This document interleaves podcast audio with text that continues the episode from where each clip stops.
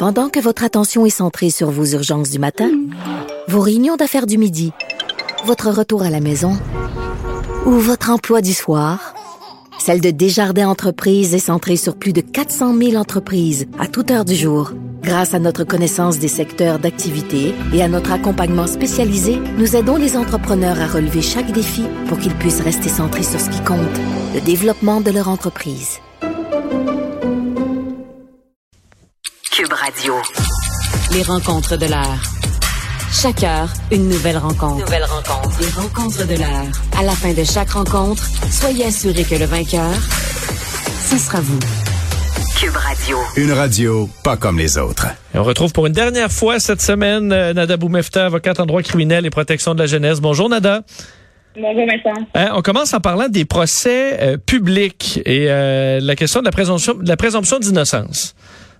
Moi, je voulais traiter de ça, surtout après la semaine euh, en feu, disons-le, et pas mal boule de neige d'informations qu'on a eues, entre autres, dans le dossier là, de ceux qu'on a nommés les influenceurs, puis ensuite qui ont été euh, baptisés par notre premier ministre euh, de finalement euh, sans dessin. Les euh, ouais. Ouais, les Ostrogoths, alors il les a définis, mais au-delà de ça, il y a en ce moment quand même toute cette euh, importance-là de rappeler les droits euh, qu'on a ici et toute notion-là du fait que ces informations-là se diffusent partout, qu'il y a des procès publics qui se font. On l'a vu via des lives Instagram, on l'a vu via des commentaires. On l'a vu même, Vincent, euh, par des décisions de certains employeurs de ne plus garder sous leur emploi euh, certaines des personnes qui étaient visées. Oui, parce que je me demandais justement ça, euh, à quel point c'est légal. Je comprends, moi, j'ai bon, par exemple, des contrats. là, nous, dans les médias, on signe un contrat, on s'engage à, euh, bon, à pas, euh, on s'en- on s'entend mettre dans l'embarras l'entreprise, on s'entend qu'on doit, euh, il y a des choses qu'on ne, qu'on ne peut pas faire. Sinon, ben, on nous, on nous, on nous met dehors. Là. Mais il y a des gens qui signent pas ce genre de contrat-là. Qu'en est-il de ce qu'un employeur peut faire vis-à-vis quelque chose qui s'est passé dans un autre pays, là, qui est embarrassant, mais qui est pas nécessairement relié au travail? Mhm, ben, sans, oublier, là, il faut pas nécessairement euh, qu'il y ait juste un lien avec l'emploi. C'est sûr que l'ampleur que ça a pris dans les médias, il y a certaines personnes qui ont été identifiées, leurs noms ont été partagés. Euh, ces gens-là qui en subissent aujourd'hui des conséquences, par exemple, en travail, verront s'ils ont euh, de quoi fonder une demande en droit du travail envers leurs employeurs. Et après ça, il faudra évidemment se poser la question, en fait, quelle est leur situation par rapport à l'employeur, est-ce qu'ils étaient travailleurs autonomes ou non, quels sont leurs droits, etc. Donc ça, c'est un volet. Mais il y a évidemment tout l'autre aspect euh, des gens dans tout ça qui ne seront peut-être même pas accusés de rien au criminel, donc aucune présomption d'innocence, euh, pas besoin de, de se défendre puisque aucune infraction ne sera reliée à eux ou n'auront pas été identifiés dans les médias. Mais il y a aussi un groupe qui a peut-être été identifié qui pourra poursuivre en civil euh, en la matière, peut-être pour diffamation, et on verra qu'est-ce qui en euh, ressortira. Mais les conséquences au niveau du droit du travail, ce qu'on voit en ce moment, c'est un peu cette notion-là de procès public où les conséquences euh, déboulent sans qu'on se soit penché sur une preuve qui a été présentée, sans qu'on respecte certains droits. Donc, euh, c'est un peu cette notion-là assez distorsionnée où on voit des conséquences arriver avant même euh, d'avoir pu euh, débattre Ouais. euh, comme on a le droit de le faire ici. Il y en a que il carrément pas de preuves. Là. Donc, on en a qu'on a vu clairement faire des actes illégaux, d'autres qui, qui sont qui sont là, mais on se doute bien qu'ils ont pas tout respecté, mais on le sait pas là dans le fond.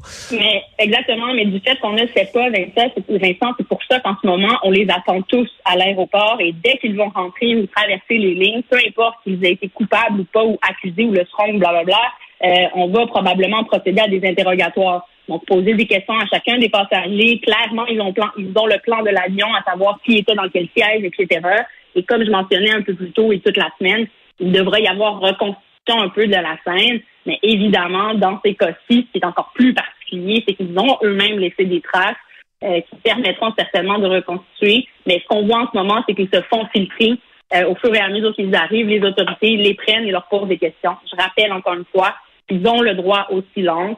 Euh, ils ne sont pas obligés de donner une information précise. Et ça, j'espère euh, qu'ils auront le réflexe de se munir, entre autres, de gens qui pourront les aider, comme des avocats, et présenter une défense euh, qui sera à la hauteur, évidemment, du respect de leurs droits fondamentaux. Il y a une question de poursuite en civil à venir pour des euh, un groupe sur Instagram?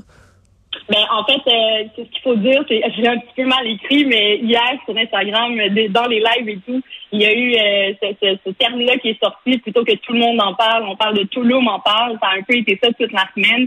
Et ce que je voulais dire par là, c'est essentiellement toute cette ampleur médiatique, et on l'a vu avec hier l'annonce de Guillaume Lemaitre qui poursuit pour diffamation la presse.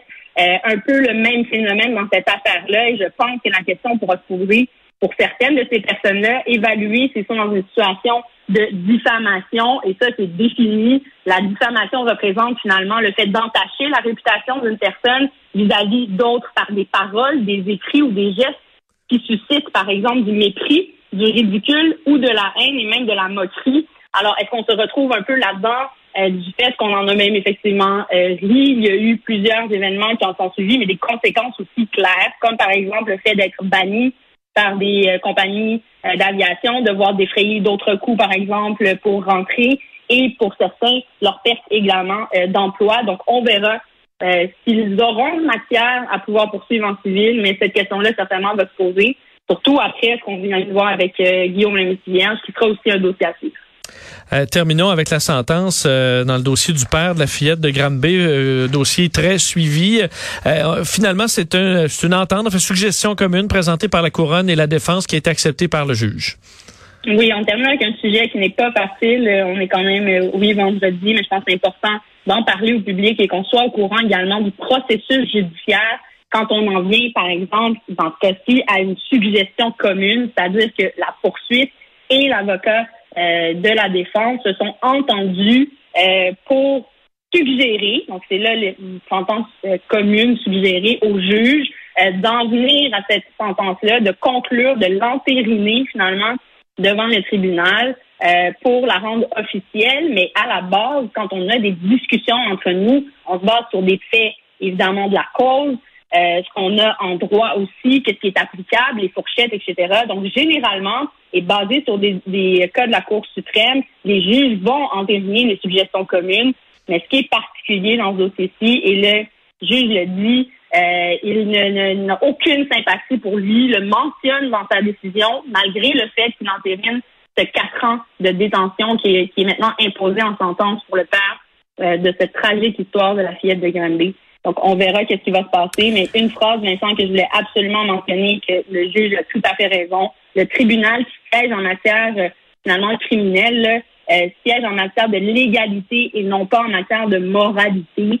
Donc, euh, ça, rappeler au grand public que lorsqu'on sentence quelqu'un en criminel, l'idée n'est pas de, de se venger. On n'est pas dans un système œil pour œil, dent pour dent. On est dans un système où chaque sentence doit être imposé en fonction de, des accusations évidemment retenues contre lui, dont il a été déclaré coupable ou plaidé coupable, mais également de la preuve entourant euh, des critères déjà établis dans le code criminel et dans nos euh, décisions de, de jurisprudence euh, pour imposer une sentence. Et c'est ce qu'on voit aujourd'hui. Donc vraiment au niveau du public, parfois ça peut choquer. Au niveau de la famille aussi, ça peut être un nombre de chocs, mais rappelons les principes. Est-ce que euh, la sentence, en terminant, la sentence de, de, de la belle-mère qui a été euh, bon, qui a été assez sévère, qui a du coupable, s'en va en prison, euh, est-ce que ça peut avoir poussé le père à vouloir s'entendre, sachant qu'il y avait peu de choses à gagner? Est-ce que ça a donné de la, des, des, des, armes à un camp ou l'autre pour dire OK, ben on va on, on, va on va régler, on va s'entendre? Mm-hmm. Ben, dans chaque dossier, ça demeure des codes d'espèce, mais c'est certain que quand c'est des dossiers qui sont en parallèle comme ça, où euh, il y a déjà une preuve qui a été présentée, mais il y a des règles de preuve qui s'appliquent en Vincent euh, de contraindre ou pas des témoins à témoigner dans un autre dossier. Euh, mais c'est sûr que ça a pu être un élément là, que l'avocat a tenu compte, mais on agit toujours évidemment dans l'intérêt de nos clients, puis avec les, les cartes qui sont sur la table et les possibilités. Et en agissant dans son intérêt, ben c'est sûr que quand on voit le témoignage qu'il a livré, qu'on peut aujourd'hui partager au public, euh, c'était assez particulier. On voyait cette, cette culpabilité-là aussi. Donc, c'est de se poser la question si on va à procès, euh, sur quels éléments essentiels, en fait, la, la couronne doit démontrer euh, la preuve hors de tout doute, mais aussi en défense, quelle défense on peut présenter. Et dans ce cas-ci, il y a eu non seulement négociation sur la sentence, suggestion commune, mais également sur les chefs sur lesquels il a plaidé coupable versus Paul Lancerté. Rappelons qu'il y avait une accusation de criminelle qui était également attachée à ce dossier-ci. Donc, euh, plusieurs facteurs Vincent, vraiment peuvent influencer ce type de décision-là et de, de disons, prise de, voie de négociation plutôt que de procéder. Hmm. Euh, Merci pour, euh, pour ces- de, de- de nous ex- de nous expliquer tout ça. Bon week-end. On se retrouve lundi, Bon week-end. À lundi, Vincent. Au Au revoir. revoir à tous.